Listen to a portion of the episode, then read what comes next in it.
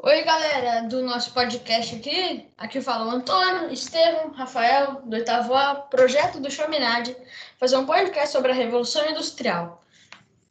Primeiro a gente vai começar, a gente já com todo, com fogo na lenha. Por quê? Porque a primeiro a gente tem que entender que não, a Revolução Industrial ela veio de uma sequência de outras revoluções, como a Revolução Puritana, Revolução Gloriosa. Primeiro de tudo foi a Revolução Puritana, em que, não sei, Jaime, Rei Carlos, queriam mudar tudo que a sua avó Elizabeth tinha feito. Queriam desincentivar a pirataria, todo mundo ser católico, é, fazer um monte de coisa assim que, tipo, não estava agradando mais o povo. E com isso o povo se revolta e começa a surgir a revolução, né? Revolução puritana, que eram os puritanos, da recriada lá por Henrique é, que que era uma tipo um, um treco assim, uma, uma, um tipo de cristianismo em que o Papa não governava, mas era praticamente igual à católica.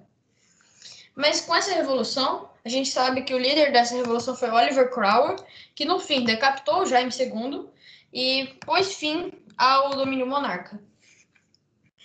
E com, e com isso, depois de Oliver Cromwell ter virado, teoricamente, um rei, porque ele mandava sozinho, mas com ele não teve revolução, porque ele agradava a burguesia, a burguesia que fazia as revoluções, começou a ter um, uma causa interna da Inglaterra que fez com que ela seja, seja, seja a primeira. Por exemplo, os atos de navegação, que Oliver Cromwell cria é, mais ou menos em 1651, é, que que é uma lei que a gente vai explicar mais, mais nesse episódio mesmo, mais profundo. Mas também, outra coisa que com a Inglaterra conseguiu ganhar muito dinheiro foi essa acumulação de dinheiro, né? Obviamente. O governo não absolutista, que o parlamento e o primeiro-ministro, né? Que era praticamente o rei, ele mandava em tudo.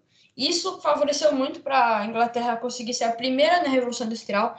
A mão de obra muito barata, que, que era a virtude das, das leis de cercamentos, né? E logo em seguida veio as leis burguesas, que, aí, que os burgueses que estavam no parlamento, ou seja, eles que estavam mandando assim na Inglaterra. Uma disponibilidade muito grande de matéria-prima, como carvão mineral, que gerava a grande disponibilidade de fonte de energia, no caso o vapor. E agora o Antônio vai falar para vocês um pouco de como é, era a economia naquela época. Como, é, como a Inglaterra fazia para conseguir fazer tudo isso? E aí, galera, beleza? Falar um pouco da economia e o capitalismo na Inglaterra naquela época. A Inglaterra foi a nação pioneira no desenvolvimento industrial e tecnológico no mundo.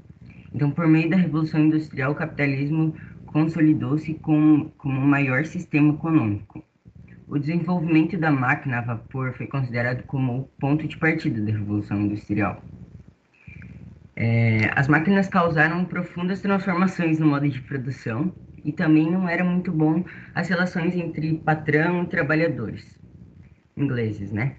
Eles recebiam muito, muito pouco, os salários eram baixíssimos e eram obrigados a suportar uma longa jornada de trabalho, entre 12 a 15 horas de trabalho todo dia. Mas como assim, né? Me fala. Como eles criavam os filhos? Eles tinham quatro a seis filhos, gente. Quatro a seis filhos. E aí? Os filhos também trabalhavam, sabia? Eles também trabalhavam. Iam todo dia trabalhar.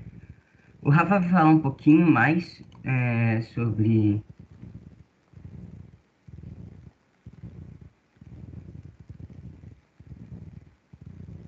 É, e aí, galera, suave? É, bom, eu vou falar Primeiramente, eu vou falar das leis de cercamento, né? Que foi uma lei criada no começo da Revolução Industrial na Inglaterra vitoriana. É...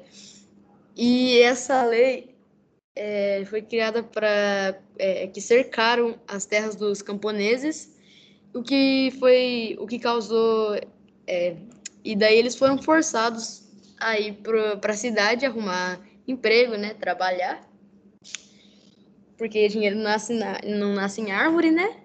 É, e daí, bom, enfim, isso daí deu início à mão de obra baratíssima, gente. Eles trabalhavam por uma miséria, muito tempo de trabalho, condições incrivelmente ruins. E eu também. O que deu início também a muitas revoluções, que a gente vai falar no próximo episódio. E eu também vim falar dos atos de navegações, que foram. Foi uma lei elaborada pela Inglaterra no ano de 1651, mais ou menos.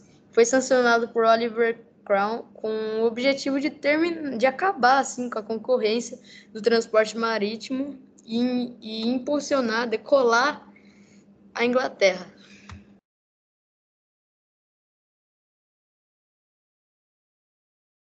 E foi isso, galerinha. Espero que vocês tenham gostado. Até o próximo episódio. Arrasta pra cima.